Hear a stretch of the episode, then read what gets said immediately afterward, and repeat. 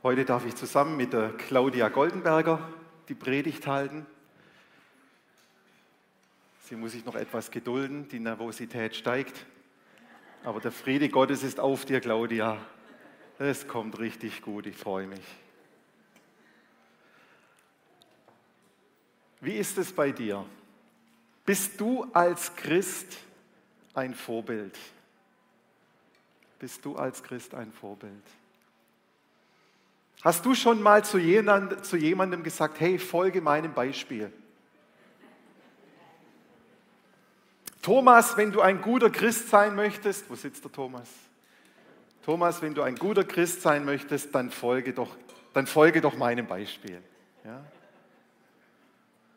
Heidi, wenn du es gut mit Jesus haben möchtest, ja, dann mach es einfach wie ich. Das hört sich ziemlich arrogant an, oder? Ziemlich übertrieben, überheblich, stolz. Vielleicht hast du schon mal den Spruch gehört, Menschen enttäuschen, Jesus enttäuscht dich nie. Also wie können Menschen, die einen enttäuschen, wie können die einen irgendwie anleiten, wie können die Vorbild sein, wenn man doch am Schluss enttäuscht wird? Ich habe mal da war ich Anfang 30 an der Schulung für Gemeindeleiter und für Ressortleiter, habe ich mal gesagt, hey, ich bin euer Vorbild, folgt meinem Beispiel. Und es gab richtig Gegenwind, sage ich euch. Das gab richtig Gegenwind. Heute würde man sagen Shitstorm. Das war einfach, da sind wirklich die Hände hochgegangen. Wie kann ich mir anmaßen? Wie kann ich bloß sagen? Und wie, was fällt dir ein? Aber das habe ich damals gesagt und dieser Gegenwind, der hat mir dann wirklich, äh, habe ich mir Gedanken gemacht, kann man das so sagen? Ähm, darf man das so sagen? Ich bin euer Vorbild, ich bin ein Beispiel, wie man als Christ leben kann. Ich habe mir dann überlegt, war das mein jugendlicher Leichtsinn oder eine gewisse Naivität, was auch immer. Nach den Gedanken bin ich dazu gekommen, dass ich zu meiner Aussage stehe, auch heute noch. Ich bin ein Vorbild. Ihr dürft mir nachfolgen. Und warum ich das sage, das werde ich nachher in der Predigt erklären. Jetzt gibt es erstmal noch ein bisschen ein Prolog zu dem Thema dann. Dave hat ja das letzte Mal darüber gesprochen, dass wir alle einflussreiche Vorbilder in unserem Glaubensleben hatten. Alle von uns. Und von daher ist das Thema vertraut, es ist persönlich. Da braucht man eigentlich nicht mehr viel dazu sagen. Jeder hat vielleicht eine Person oder mehrere Personen im Kopf, die Vorbild für sie war oder wo sie selber vielleicht auch Vorbild ist. Ursprünglich hatten wir ja geplant, diese Predigtserie nicht einflussreiche Vorbilder, sondern geistliche Elternschaft zu nennen, also geistliche Väter und geistliche Mütter. Und dann haben wir gemerkt, wahrscheinlich klingt dieser Titel zu einschüchternd. Weil wer von uns würde sagen, ich bin eine geistliche Mutter, ich bin ein geistlicher Vater? Das ist eine hohe Messlatte. Aber zu sagen, ich bin ein Vorbild, man kann mich als Beispiel nehmen, ich mache ein paar Dinge ganz gut, wo, wo man sich orientieren kann, das können wir uns vielleicht alle zutrauen. Ich jedenfalls hatte in meinem Leben auch viele Vorbilder, gerade am Anfang. Bin ja mit 22 gläubig geworden und habe da einige Leute gefunden, die in mich investiert haben. Und ganz besonders hat mein damaliger Pastor, der Michael Winkler heißt er, hat in mein Leben investiert. Michael Winkler war damals schon, er war gerade Anfang 30, damals war er viel, viel älter als ich, aber eigentlich ein junger Mann. Er war Gemeindeberater, er hat nicht nur unsere Gemeinde als Pastor betreut, sondern er hat auch andere Gemeinden beraten und äh, ist da mit dem Auto durch Baden-Württemberg und später dann auch durch äh, Deutschland gefahren und hat mich ganz oft mitgenommen. Und zusätzlich zu diesen Fahrten hat er mir alle drei, vier, fünf Wochen haben wir uns zum Frühstück getroffen, haben uns ausgetauscht über das, was mein Dienst angeht, ähm, wie ich mich in der Gemeinde verhalte, ähm, welche Zukunftspläne ich habe, was auch immer. Und mit der Zeit ist unsere Beziehung natürlich auch gewachsen und das Vertrauen entstanden. Und die Themen, die wir dann besprochen haben, die wurden immer persönlicher. Wir haben über das persönliche Gebet gesprochen. Ja, wie investiere ich meine Zeit im Gebet? Wie lese ich die Bibel? Wie gehe ich mit Konflikten um? Wie sieht es in meiner jungen Ehe aus? Wie gehe ich mit dem Versagen im Bereich Pornografie um? Was mache ich mit meinen Ängsten und ähm, die Unsicherheiten, die ich manchmal habe, wenn es in der Gemeinde irgendwelche Aufgaben gibt und so weiter? In all diesen, all diese Themen und noch viel mehr haben wir in diesen Gesprächen vertieft und hat sich wirklich über mehrere Jahre Zeit für mich genommen. Und ich bin unglaublich dankbar für die Stunden und für die Tage, die Michael in mein Leben investiert hat. Er hat mir zugehört. Er sah in mir Fähigkeiten, die ich noch gar nicht wahrgenommen hat und hat Möglichkeiten geschaffen, diese Fähigkeiten auszuleben. Er gab mir Feedback, wenn er mich in einem Dienst erlebt hat. Er hat regelmäßig für mich gebetet und er hat sich für mein Leben interessiert. Er hat nachgefragt, er hat nachgehakt, er hat Interesse gezeigt.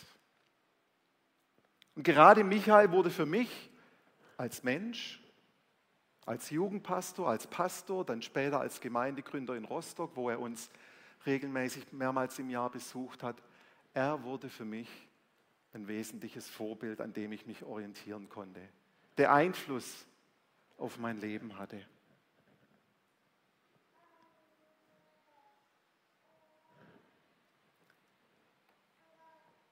Solche Beziehungen, in denen Menschen Einfluss nehmen auf andere, die kennen wir auch aus der Bibel.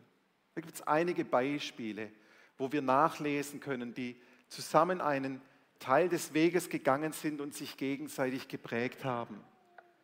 Da ist Mose und Josua, Noemi und Ruth, Elia und Elisa, dann natürlich Jesus und seine Jünger von denen wir ganz viel lesen und da auch viele Bücher drüber geschrieben wurden. Und dann gibt es auch Paulus und seine Begleiter. Paulus wurde für ganz viele Menschen ein einflussreiches Vorbild. Und manchmal vergessen wir, dass Paulus auch zuerst geprägt wurde. Wir lesen zu Beginn, wo er im, in der Apostelgeschichte auftritt, dass es Barnabas war, der den Paulus an die Hand genommen hat der mit dem Paulus verschiedene Aktionen unternommen hat und der ihn geprägt hat. Am Anfang heißt es immer Barnabas und Paulus und irgendwann dreht sich die Bezeichnung und es heißt Paulus und Barnabas. Später lesen wir dann ganze Briefe, in denen Paulus von seinen Zöglingen berichtet und ihnen schreibt. Timotheusbrief, zwei gleich, Titusbrief. Und zum Beispiel im Philemonbrief, da gibt es eine ganze Liste von Personen, die Paulus Brüder, Mitarbeiter oder auch Kinder nennt. Und mit Paulus, da möchte ich heute eine Stelle anschauen, die uns ein bisschen einen Einblick gibt, wie Paulus Menschen geprägt hat. Was so sein Konzept war, was seine Vorstellung war, um den Menschen ein Vorbild zu sein. Und wir lesen davon im ersten Korintherbrief im Kapitel 4 und wir lesen mal die drei Verse, um die es geht. Ich schreibe das alles nicht, um euch zu beschämen. Vielmehr möchte ich euch wieder auf den rechten Weg bringen. Ihr seid doch meine geliebten Kinder. Selbst wenn ihr tausende von Erziehern hättet, die euch im Glauben unterweisen, so habt ihr doch nicht viele Väter. Als ich euch die rettende Botschaft von Jesus Christus brachte und ihr dadurch neues Leben empfingt, bin ich euer Vater geworden. Darum bitte ich euch eindringlich, folgt meinem Beispiel. Schauen wir uns den Abschnitt etwas genauer an. Im Vers 14 die wichtige Aussage, ihr seid doch meine geliebten Kinder. Also Paulus gebraucht hier bewusst ein familiäres Bild von einem Vater und seinen Kindern, um, um das Verhältnis von ihm zu den Korinthern zu beschreiben. Das sind nicht irgendwelche Schafe und er ist der Hirte, Das sind nicht irgendwelche Gemeindeglieder und er leitet sie als Gemeindegründer an, sondern er sieht sich als Vater und benennt die Korinther, bezeichnet sie als seine Kinder. Das wird im nächsten Satz nochmal deutlicher, was er damit meint. Selbst wenn ihr tausende Erzieher hättet, die euch im Glauben unterweisen, so habt ihr doch nicht viele Väter. Das Wort Erzieher, das kann man auch mit Lehrmeister oder mit Schulmeister oder Zuchtmeister übersetzen. Und Paulus schreibt, von denen habt ihr Tausende. Lehrmeister, Schulmeister. Ihr habt tausende Menschen, die euch korrigieren, die euch zurechtweisen, die euch sagen, tu dies oder tu das und tu das nicht und mach das nicht. Ein Lehrmeister und ein Schulmeister, der übernimmt eine Funktion in einem ganz bestimmten Umfeld. Wir kennen das aus der Schule, aus der Lehre, als Stift, im Schul- und im Berufsleben. Und auch in der Gemeinde ist es relativ leicht zu sagen, oh, das ist aber nicht in Ordnung. Oder tu dies oder tu das. Manchen fällt es leicht, andere zu korrigieren, die gehen dahin und sagen mal, du, aber so kannst du dich nicht verhalten. Andere fällt es eher schwer, die sagen das nicht. Aber auch das kennen wir in der Gemeinde. Aber das ist nicht der Ansatz, den Paulus betont. Paulus betont, hier eben nicht darum, das Richtige oder das Korrekte zu tun. Es geht ihm nicht darum, Recht zu haben, sondern Paulus geht es um Beziehung. Paulus geht es darum, wenn es darum geht, Vorbild zu sein, andere zu prägen, dann geht es nicht um Inhalt, sondern es geht in erster Linie um Beziehung. So heißt es dann in Vers 15, als ich euch die rettende Botschaft von Jesus Christus brachte und ihr dadurch neues Leben empfingt, bin ich euer Vater geworden. Also Paulus betont den Beziehungsaspekt. Wenn er diese Beziehungsebene betont der Kinder und des Vaters, dann schwingt da eben ganz stark dieses Verhältnis untereinander mit und weniger darauf, das Richtige zu tun. Und so geht das Verhältnis von einem Vater zu seinem Kind viel weiter als das Verhältnis eines Lehrmeisters zu seinem Stift oder eines Schulmeisters zu seines Schülers. Und ich habe mir mal Gedanken gemacht, wie das aussehen könnte und habe das mal in der Tabelle gegenübergestellt. Und diese Tabelle ist bewusst etwas plakativ überspitzt. Nicht jeder Lehrmeister ist so schlecht und nicht jeder Vater so gut. Aber um das nochmal rauszuarbeiten, habe ich damit übertrieben. Ein Lehrmeister hat Lehrling, einen Lehrling und einen Stift. Ein Vater hat Töchter und Söhne.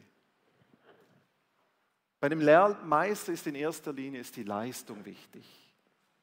Bei einem Vater ist die Beziehung wichtig. Beim Lehrmeister bekommt man Anerkennung aufgrund geleisteter Ergebnisse. Beim Vater hoffentlich aufgrund dessen, wer du bist. Ein Lehrmeister korrigiert, kritisiert, macht auch anderes. Ein Vater ist hoffentlich jemand, der ermutigt und auferbaut.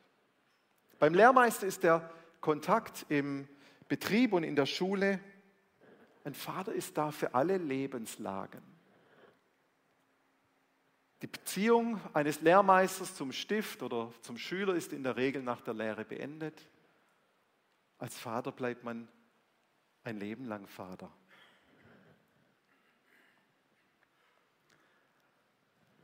Also Paulus bringt mit seiner Aussage, ich bin euch ein Vater geworden, eine Qualität und eine Tiefe in die Beziehung, die über einen, und jetzt kommen wir zurück zu uns, über einen bloßen sonntäglichen Kontakt oder ein kurzes Gespräch hinausgeht.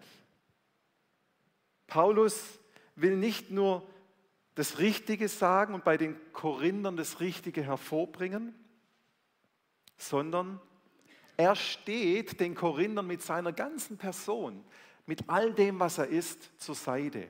Und das kommt dann entsprechend im letzten Vers, den ich euch vorgelesen habe, in Vers 16 zum Ausdruck. Darum bitte ich euch eindringlich, folgt meinem Beispiel.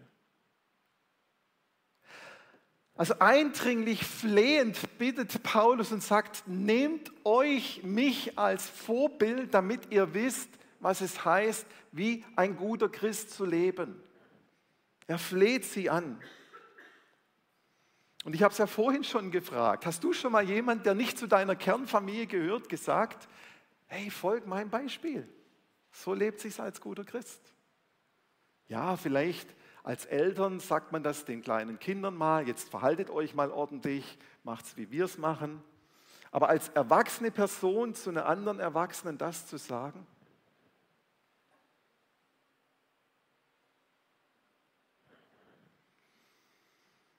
Wie ich am Anfang meiner Predigt gesagt habe, habe ich das mal gemacht mit entsprechendem Ergebnis, was mich zum Nachdenken motiviert hat und wo ich zur Erkenntnis bekommen bin, doch, ich möchte ein Vorbild sein. Ich möchte, dass andere meinem Beispiel folgen.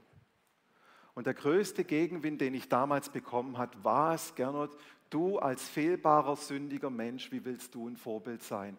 Und ich bin zur Erkenntnis gekommen, jawohl, ich möchte ein Vorbild sein und genau offen sagen, ich bin ein sündiger Mensch. Ich habe meine Schwächen und ich möchte authentisch leben und es nicht verbergen.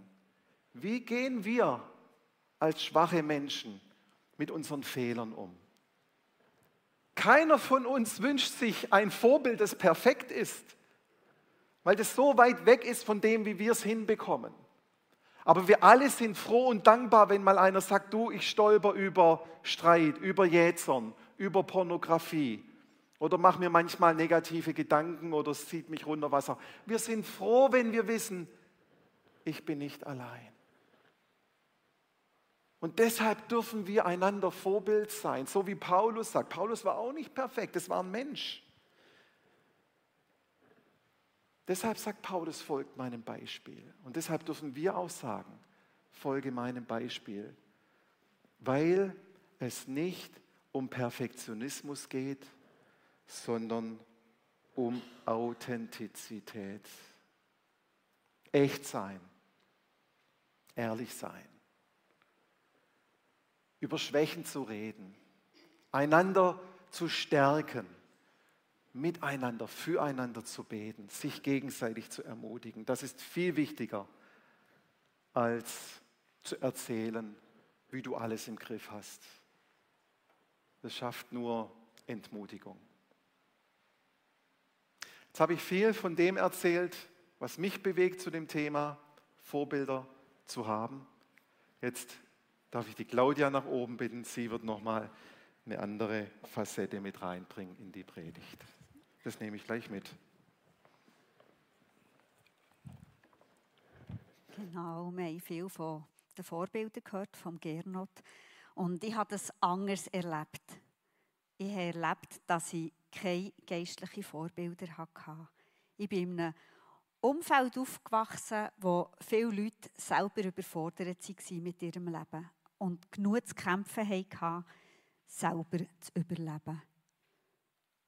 Und darum hat mir eine geistliche Mutter oder ein geistlicher Vater gefällt. Aber ich habe mich mega danach gesehen. Das war in mir eine Sehnsucht und eine Lücke, die mich begleitet hat. Und ich hatte ganz viel so ein Bild vor meinen Augen. Ein liebender Vater, der in einem Büro sitzt, in einer Bibliothek und hinter dran eine Wang voll mit Büchern. Und wenn ich komme, wenn ich anklopfe, hat der liebende Vater einfach Zeit für mich. Ich darf kommen, ich darf erzählen, er lässt mir zu, er tut weise Antworten und er hat mich einfach gern. Ich darf einfach bei ihm sein. Das ist eine tiefe, tiefe Sehnsucht in mir nach einem sättigen Platz. Wir sind daheim auch in eine Kirchgemeinde gegangen und ich habe gefunden, ja, dort haben viele Erzieher. Aber die geistlichen Vorbilder, die geistlichen Väter und Mütter, die fehlen mir. Und als ich dann in die Jugendjahre bekam und auch jung erwachsen, habe ich einfach immer Ausschau gehalten nach so Leuten. Und ich habe sehr viel gefragt, wenn ich jemanden habe gefunden, wo ich habe gefunden habe, das ist ein Vorbild, wie machst du das, wie tut ihr das handhaben, wie geht ihr da damit um. Und das hat mich durch die Zeit durchgetragen. Ich habe viel lernen aus der Weisheit von anderen Leuten und auch von älteren Leuten. Und das mache ich immer noch. Finde ich immer noch etwas ganz Spannendes, wenn ich ältere Leute oder alte Leute frage, wie sie etwas gehandhabt haben. Und etwa vor 15 Jahren hat Gott meinen Herzenswunsch erfüllt. Ich habe eine geistliche Mutter gefunden. Wir sind jetzt seit 15 Jahren unterwegs. Und durch das, dass mein Mann seine Eltern verloren hat und ich meine auch schon verloren habe, ist das für mich auch so zu einer Heimat geworden. Das Ehepaar ist für mich eine geistliche Heimat und auch schon eine Heimat geworden. Obwohl ich keine geistliche Mutter oder geistlichen Vater hatte, darf ich jetzt eine geistliche Mutter sein. Und nicht, weil ich es so gut gemacht habe. Oder nicht, weil ich eine Heldin bin. Oder auch nicht, weil ich so perfekt bin. Und ich durfte lernen, dass gerade in meinen ganzen Zerbrüchen und in meinen Schwächen, dass genau das ausmacht, was ich darf, eine geistliche Mutter sein, wo ich darf ein Vorbild sein. Und ich gebe dir da gerne ein Beispiel dazu aus meinem Leben. Unsere Kinder waren sehr viel krank und wir mussten viel ins Spital müssen, oder auch ich. Das hat mich viel, viel schlaflose Nächte gekostet über Jahre und ich bin in Erschöpfung von einem Tag auf den anderen ist wieder Hebel über und ich konnte nicht mehr können. Ich konnte nicht mehr funktionieren. Ich hatte die Nerven nicht mehr, mein perfektes, powervolles Leben weiterzuführen. Ich habe einfach gewusst, jetzt muss ich einfach aus seinem Schoss sitzen. Jetzt muss ich einfach zur Ruhe kommen. Jetzt muss ich einfach nur da sein. Und mein Motto war, ich wollte einfach da sein für meine Familie in dieser Zeit. Und für mich war es ein Zerbruch, für mich war es Schwachheit. Ich habe das vorher so nicht gekannt. Und weißt du was? Genau in dem bin ich so ein Vorbild geworden für unsere Kids. Sie haben nicht nur eine Mutter gesehen, es auf die Reihe bringt, die immer Power hat, die immer lacht, fröhlich ist, sondern sie haben gesehen, dass das auch zum Leben gehört. Ruhe und bei Gott auf dem Schoß sitzen. Und sie haben gesehen, dass, wenn sie in so Lebenssituationen kommen, sie haben in mir gesehen, was sie dann machen können. Durch meinen Zerbruch, durch meine Schwachheit. Und sie haben mir gesagt, Mami, es ist so schön mit dir. Du bist so chillig geworden. Du hast einfach Zeit für uns und wir können kommen. Und es hat so mein Herz berührt. Gott hat genau, genau meine Schwäche und meinen Zerbruch gebraucht, den ich ja nicht freiwillig ausgelesen habe. Wie du dir sicher in deinem Leben auch viele Sachen nicht freiwillig auslesest. Der Gernot hat es vorher schon angesprochen. Vielleicht denkst du, auch, oh Mann, ich bin viel zu wenig perfekt viel zu wenig gut für eine geistliche Mutter oder einen geistlichen Vater zu sein.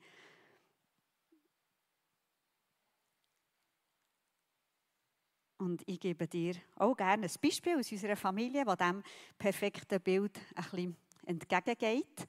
Ich habe früher gedacht, oh, ist das cool, wenn man als Familie so mega harmonisch um einen Familientisch sitzt und alle sind ein Herz und eine Seele und wir lachen miteinander und es läuft einfach so zu leben. Und mein Mann und ich sind sehr unterschiedlich, was ich super spannend und super ergänzend und super cool finde. Aber es ist natürlich nicht immer so harmonisch. Es ist an unserem Familientisch nicht immer so harmonisch. Und auch dort habe ich gemerkt, gerade in dem, dass wir eben nicht in das perfekte christliche Familienbild passen, dürfen wir unseren Kindern ein Vorbild werden. Wie gehen wir mit unseren Meinungsverschiedenheiten um? Wie tun wir die vor, vor und mit ihnen besprechen? Dass wir dürfen zu unseren Meinungen stehen, dass wir dürfen miteinander diskutieren. Und nicht einfach alles mit unter den Teppich kehren und denken, ja, wir sind christlich, das kommt schon gut.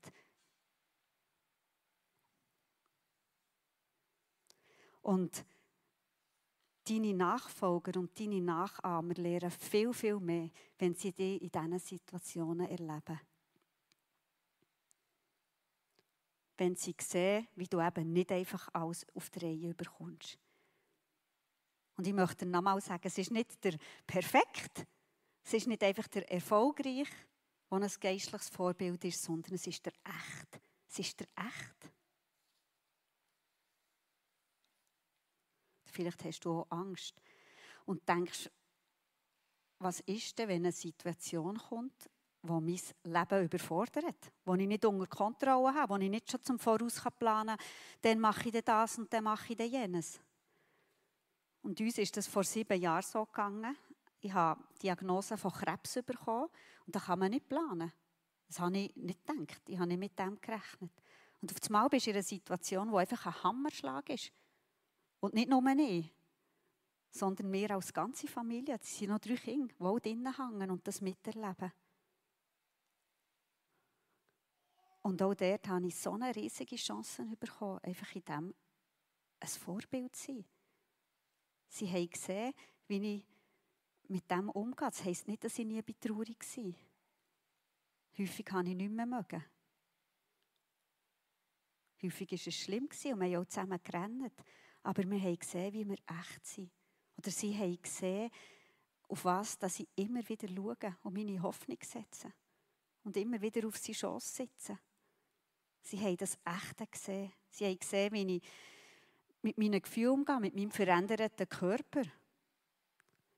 Und vielleicht denkst du, boah, das könnte ich nie, für das hätte ich nie Kraft. Das habe ich auch gedacht. Ich denke, das würde ich nie überleben. Aber ich sage dir, das, was Gott vorbereitet, dort gibt er dir auch Kraft, dort trägt er dir auch durch. Und ich habe Kraft bekommen und eine Hoffnung und eine Zuversicht, die ich nicht zum Voraus hatte.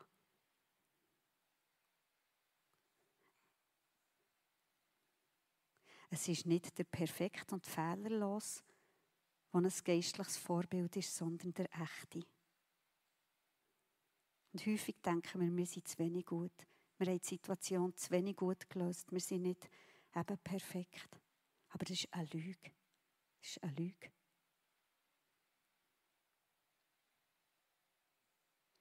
Für mich heisst geistliche Eltern sein, als weisere Person mit viel, viel Liebe jemand Jüngeres an die Hand zu nehmen. Und diese jüngere Person auch gerade im Versagen zu lieben und zu motivieren und auch herauszufordern. Und für mich heisst auch geistliche Eltern sein, eben geistlich leben. Das ist unser Schwerpunkt. Das ist das, was das Leben reich macht. Das ist das, was uns der Halt gibt. Wo schauen wir her? Darum heisst es geistliches Vorbild sein, geistliche Elternschaft. Für mich heisst es auch reflektieren, bewusste Entscheidungen treffen und einfach das Leben auftun, dass du jemand Jüngers an die Hand nimmst und lässt in dein unvollkommene, aber echte Leben schauen.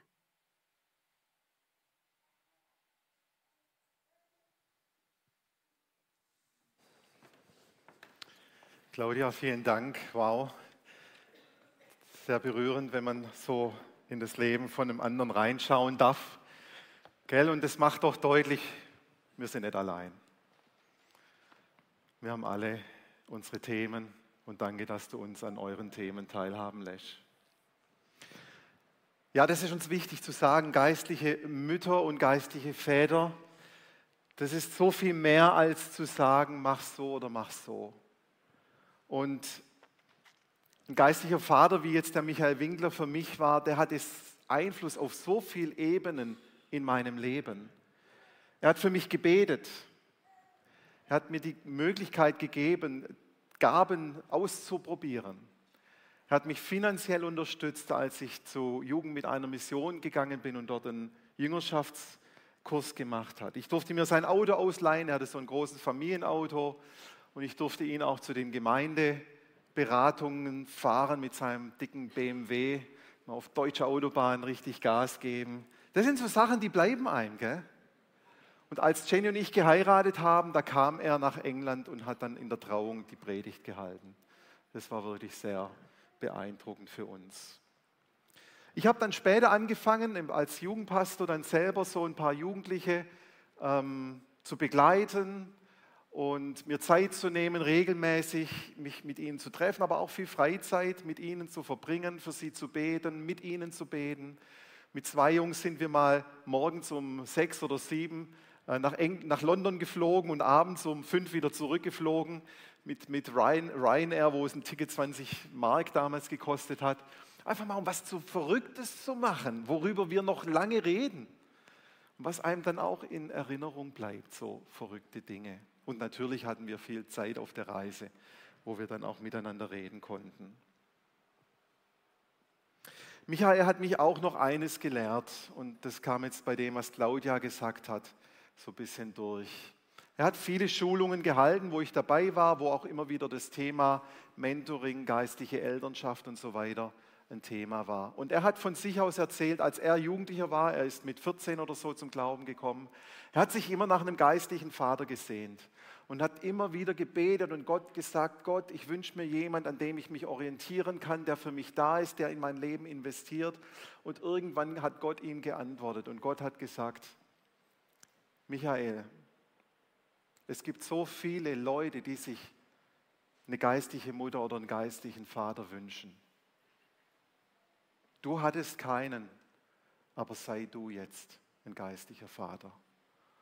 Und es gibt so viele Menschen, die ich kenne, die er geprägt und begleitet hat in seinem apostolischen Dienst, den er da über all die Jahre jetzt auch hatte.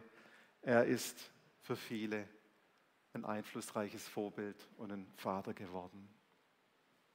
Und so kannst auch du einflussreiches Vorbild sein. Geistliche Mutter, geistlicher Vater werden.